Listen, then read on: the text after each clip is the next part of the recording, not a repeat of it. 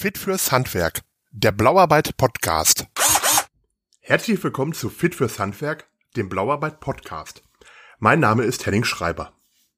In dieser Folge geht es um das Thema Existenzgründung im Handwerk. Viele Handwerkerinnen und Handwerker träumen davon, sich einmal selbstständig zu machen. Aber wie macht man das? In dieser Folge gibt der Gerüstbauer Matthias Pohl aus Bottrop ein paar Tipps. Er hat sich vor drei Jahren mit der Firma Pohl und Söhne Gerüstbau GmbH selbstständig gemacht. Wie das ablief und warum es zu einer Erfolgsstory wurde, erzählt der 54-Jährige in dieser Folge. Am Anfang muss man sich erst einmal Gedanken machen. Da es im Bereich Gerüstbau schon einige Mitbewerber im Ruhrgebiet gibt, musste eine Nische gefunden werden. Ich wusste, wie meine Konkurrenz tickt. Und weil ich wusste, wie meine Konkurrenz tickt, wusste ich genau, in welcher Nische ich mich etablieren musste. Das war für mich entscheidend.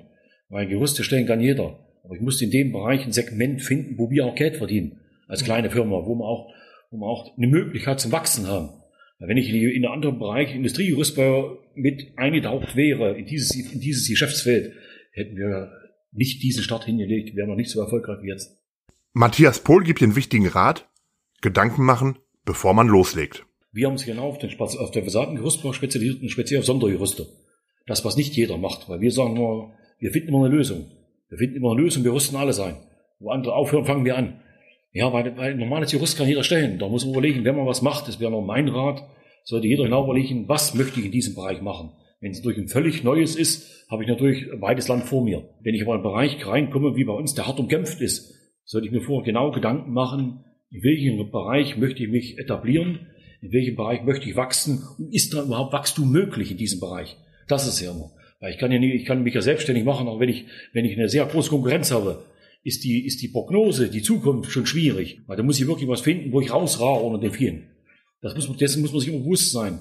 Wie kann ich unter diesen ganzen Unternehmen, mit denen ich mich messe, was meine Konkurrenz ist, herausragen, dass der Kunde sagt, ich möchte genau bei denen, den möchte ich beauftragen. Und darüber sollte man sich im Vorfeld Gedanken machen, wenn man sich selbstständig macht. Am Anfang steht man in der Regel vor dem Problem, woher nimmt man das Geld? Ähnlich sah es auch bei Matthias Pohl aus.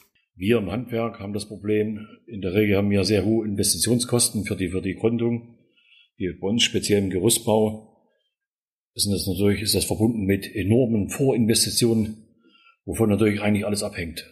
Wenn die, wenn die, wenn die Finanzierung steht, dann hat man schon mal den Grundstein. Wir hatten das Glück, wir hatten ein Unternehmen übernommen, was 2017 in die Insolvenz, 2016 in die Insolvenz geraten ist.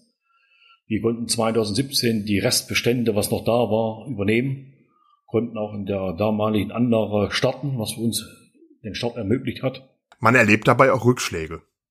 So erging es auch Pol.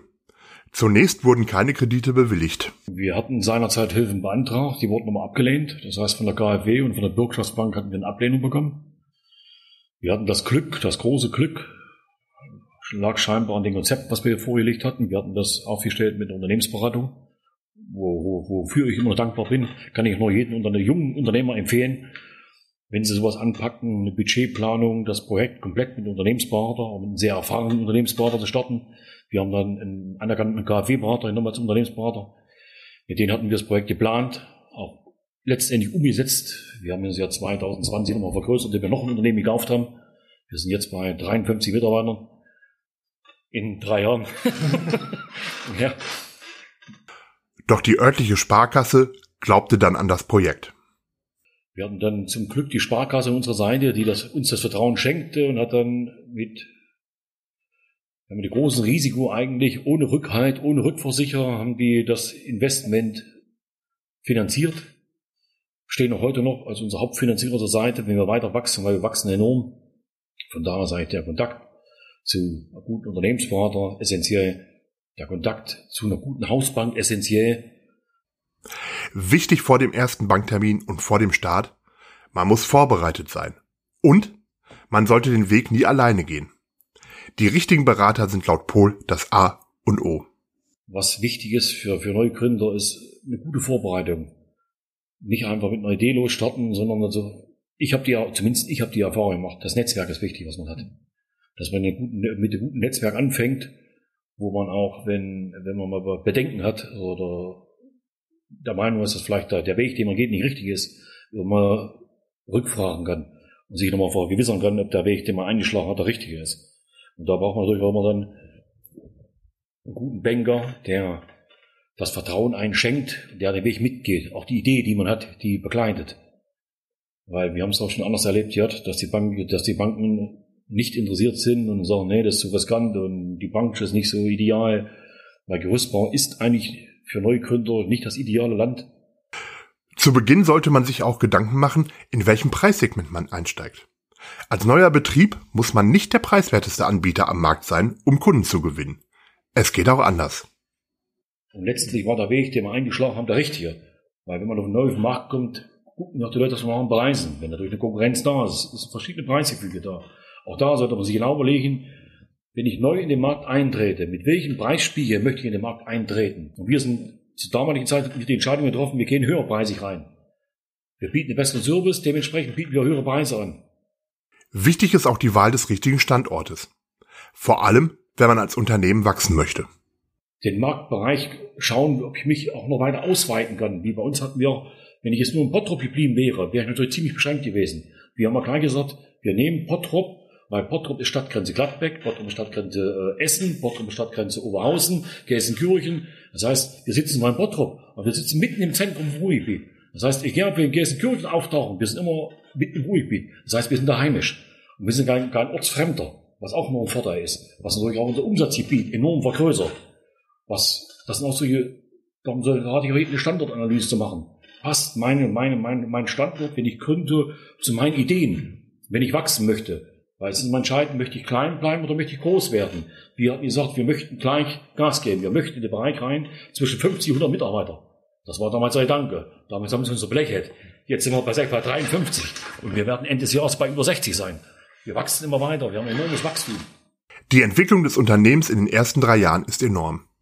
Wir sind von 2017 von 278.000 auf jetzt 2020 2,2 Millionen gestiegen. Wir werden jetzt mit dreieinhalb Millionen abschließen. Das heißt, wir haben enormes Wachstum, aber man muss auch wieder die, die Struktur, das muss alles passen, das Konzept muss passen, die, die, die Organisation muss passen, die Struktur im Unternehmen muss passen, dass man dieses Wachstum begleiten kann. Dazu brauchen wir ein starkes Netzwerk, wo alle, alle diesen Weg auch mitgehen. Denn wenn da einer dieser, dieser Faktoren nicht stimmt und ein Partner nicht mit, den Weg nicht mitgeht, wird es schwierig. Und da kann ich nur mal sagen, Netzwerk ist entscheidend, Standardanalyse ist entscheidend, Finanzierungspartner sind entscheidend, wenn ich finanziere, im Vorfeld die Finanzierung anstoßen, alles im Vorfeld mit der Hausbank besprechen, weil es gibt sehr, sehr viele Fördermöglichkeiten, die man auch ausschöpfen sollte. Wir sind den, den, den steinigen Weg gegangen, wir haben es trotzdem geschafft, aber zum Glück, weil die Sparkasse unserer Seite stand und weil wir durch, durch private Absicherung natürlich alles in, in die Waagschale geworfen haben, wir hatten noch die Möglichkeiten dazu, zum Glück. Eins muss jedem klar sein. Wer sich selbstständig macht, arbeitet selbst und ständig. Ich habe eine 70, 80 Stunden Woche jede, jede Woche und deswegen muss man sich auch bewusst sein, wenn man was macht. Ich habe immer zu sagen, ja zu meinen Jungs, wenn man was macht, macht es richtig. Macht es mit, mit voller Intensität. Nicht nur so, jetzt mache ich was, aber heute habe ich dann frei und heute will ich nicht. Nein, wenn ich es mache, mache ich es richtig. Dass der Kunde sagt, wenn ich bei denen anrufe, da weiß ich, die kommen. Die finden immer einen Weg, die kommen. Wenn wir, wenn uns einer Freitag anruft und sagt, du musst mal unbedingt, ja, dann gehen wir Samstag, ja, ja, dann kommen wir, dann gehen wir, unterstützen wir die Kunden. Aber das ist ein Kunde, der immer uns weiterempfiehlt. Natürlich macht man sich immer wieder Sorgen, gerade zu Beginn. Aber Angst in dem Sinne hatte Paul nie. Auch wenn das Unternehmen sehr erfolgreich ist und kräftig wächst, auch wenn das Unternehmen sehr erfolgreich ist und kräftig wächst und gedeiht, sieht Matthias Pohl sich noch immer mitten in der Gründungsphase. Ich glaube, die ersten fünf Jahre ist, ist immer noch Gründungsphase für, für mich, für mich empfunden, weil man ja immer noch neue Kunden dazu gewinnt, immer wieder und immer wieder. Wir haben fast jeden monatlich Neukunden, immer wieder. Wir werden immer größer und immer größer. Darum sehe ich es immer noch als Gründungsphase, weil ich ja immer noch neue Mitarbeiter brauche. Für die, für die Mitarbeiter muss man eine neue Struktur schaffen, man muss eine Hierarchie schaffen in dieser Strukturebene. Weil wenn ich so viele Leute habe, muss ich ja die zweite Leitungsebene einführen, was auch zur Gründungsphase gehört. Irgendwann wandelt sich ein Unternehmen und man muss die Struktur umstellen. Wie der Name der Firma Pol und Söhne verrät, arbeiten seine Söhne mit im Betrieb. Entscheidend ist ja die Phase von, von, von der ersten Tag der Selbstständigkeit, wo ich dann mit zwei, drei, vier, fünf Leuten anfange, die ich alles noch selber steuern kann. Ich habe selber gesteuert, da waren wir bei 20 Leuten, da habe ich immer alles alleine gemacht. Und man kommt an den Punkt, ich habe bis zu einem Umsatz von zwei Millionen alleine habe ich das gemacht. Nur mit, mit, mit meinem Sohn und meiner Frau.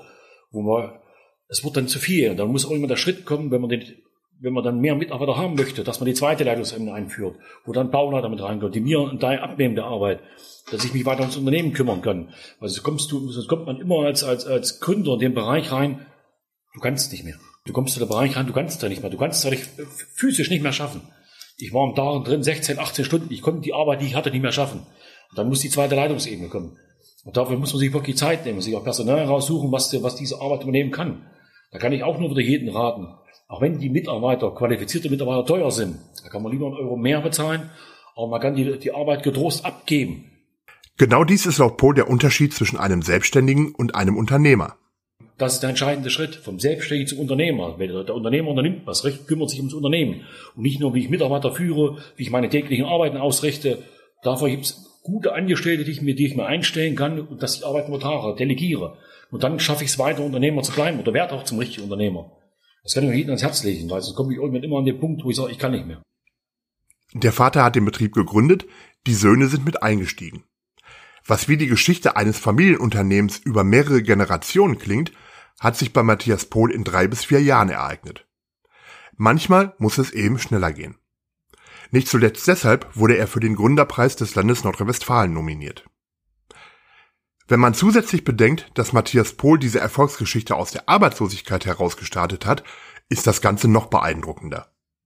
Ja, ich war 2016 durch die Insolvenz war ich arbeitslos, ein Dreivierteljahr. Das war der einzige, die einzige Förder, Förderung, die ich bekommen hatte. Über, da gab's in Ahaus eine Förderung, eine Förderung für, für äh, Arbeitslose, die die Selbstständigkeit anstreben. Da habe ich Fördermittel bekommen für ein Dreivierteljahr. Das war als Unterstützung, als Lohnunterstützung, weil wenn man sich selbstständig macht, gibt es dafür Fördermittel, ich glaube von Lohnersatz, die haben die Krankenkassen bezahlt, noch ein Dreivierteljahr, meine private Krankenkasse. Oder zumindest meine Money 60, aber die müssen wir selber bezahlen, als, als GmbH-Geschäftsführer. Und da gibt es noch eine Förderung vom, gab es eine Förderung vom Arbeitsamt, die gab es auch noch für die, für die Einstieg in die Selbstständigkeit, die sollte man nehmen, kann ich auch nur empfehlen. Aber der, der Schritt von der, von, der, von der Arbeitslosigkeit zu jetzt, ist schon ein enormer Schritt gewesen. Aber sind immer der Punkt, glaube ich an mich, glaube ich an meine Gedanken. Ich sage immer, der Fokus oder das Entscheidende ist der Glaube an sich selbst. Wenn ich für mich selber glaube, dass das schaffen kann, schaffe ich das auch. Das kann ich nur jedem raten. Um einen Betrieb erfolgreich zu gründen und an den Start zu bringen, ist das Marketing wichtig. Pohl hat von Anfang an auf Corporate Identity gesetzt. Da kann ich auch noch wieder empfehlen, wir haben uns unser Logo Gedanken gemacht. Es gibt ja im, im Markt viele Logos, auch im Juristbar gibt es viele Logos im Handwerk.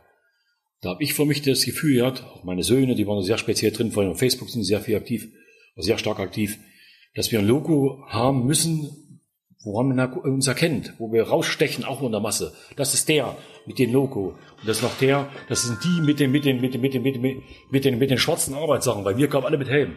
Alle schwarz, schwarze Montur mit unserem Logo drauf, komplett ausgestattet. Nicht wie blaue Hose, grüne Jacke, sondern es musste immer einheitlich sein. Korporat ident. Es sollte immer gleich sein. Das haben wir vor uns von vornherein schon gesagt. Wir investieren lieber in, in, in gute Arbeitssachen, in gute Ausstattung, in gutes Equipment, wo man raussticht in der Konkurrenz. Auch ein ordentlicher Auftritt im Internet ist heute Grundvoraussetzung. Der Kunde das Auto kauft mit, was ich immer empfehlen kann. Wenn es Auto mitkaufen soll, muss es ansprechen. Also brauche ich ein Logo oder eine, Firmenpräsentation, wo der Kunde sagt, das gefällt mir. Weil, wenn ich nur meinen Namen hinschreibe, das kann jeder. Ich persönlich, ich bin von denen aus was, was, was, was mich anspricht. Und so habe ich auch das Unternehmen nach außen versucht darzustellen. Was spricht den Kunden an? Speziell Farben, Darstellung. Wie präsentiere ich mich im Internet? Wie, wie, wie, wie kommuniziere ich im, wie, wie kommuniziere ich im Internet? Das sind, das sind alles die Punkte, die entscheidend sind, weil wenn ich, wenn ich angemessen kommuniziere, im, im Internet ist ja, bleibt ja immer alles ewig, ewig bestehen. Und wenn ich nicht angemessen kommuniziere, bleibt auch das ewig bestehen. Also sollte ich mir immer überlegen, wenn ich was im Internet schreibe, muss es auch in zehn Jahren noch für mich adäquat sein, dass ich sagen kann, ja, okay, es war der, der, der Situation geschuldet, aber es ist trotzdem sachlich richtig gewesen. Und darum sollte ich immer überlegen, was schreibe ich, wie präsentiere ich mich. Auch im Handwerk kann man Marken etablieren. Beispiel Coca-Cola, das ist eine Marke. Man sollte immer versuchen, eine Marke aufzubauen. Und wenn es aus dem Handwerk ist, auch da kann man eine Marke etablieren. Und da muss man auch fest dran glauben. Sagen, wenn ich mir das mache, ziehe ich das durch. Und schmeiße die hinterdurch, hin, zwischendurch das Logo nicht mehr um, weil es mir da nicht mehr gefällt. Darum sollte mir da im Vorfeld genau überlegen, wie präsentiere ich mich im Internet, in der Zeitung, muss immer alles gleich sein. Das Logo muss immer erkennbar sein. Wenn der Kunde mich in zwei Jahren sieht, ach, die habe ich schon mal gesehen. Und das muss da sein, das hat man immer einen Wiedererkennungswert. Als Empfehlung dazu, nicht am falschen Ende sparen. Das sind also solche Faktoren, die ich immer jedem empfehlen kann, lieber mal einen Euro mehr zu investieren, als an der Stelle zu sparen. Es zahlt sich im Nachhinein immer aus, immer. Und hier, wenn, wenn, ich, wenn ich Werbung betreibe, wir haben meinen Grundsatz, ein Euro, den ich verdiene, mindestens 30, 40 Prozent sollte ich in Werbung stecken, Marketing stecken. Meine Außendarstellung, meine Präsentation im Internet, meine Präsentation in örtlichen Medien, in den, in den, in den Wochenzeitungen, hatten wir auch wöchentlich Annoncen geschalten, in unseren Umkreis Annoncen geschalten. Wir haben im Internet mit, mit Google präsentiert, wir haben mit Facebook präsentiert, wir haben mit 1188.0 präsentiert, dass wir immer in den Seiten, wenn man Gerüstbau eingibt, sofort in den ersten zehn kamen. Und das sind solche Dinge, wo wir die Erfahrung gemacht haben, dadurch rufen die Leute auch immer an. Wir sind immer mit dabei. Eine wahre Erfolgsgeschichte, die Matthias Pohl mit seiner Firma Gerüstbau Pohl im Ruhrgebiet gestartet hat. Beim Thema Online-Marketing können auch wir vom blauarbeit.de behilflich sein. Infos dazu gibt es auf www.blauarbeit.de. Wer das mal ausprobieren möchte, kann für seinen Handwerksbetrieb auch in dieser Folge einen Probemonat bei Blauarbeit gewinnen. Dazu einfach die folgende Frage beantworten. In welcher Stadt im Ruhrgebiet hat Matthias Pohl sein Unternehmen gegründet? Die Antwort schickt ihr einfach per Mail an podcast.fitfürshandwerk.de. Ihr findet Fit fürs Handwerk ab sofort auch bei Facebook und bei Instagram. Bis bald, wir hören uns.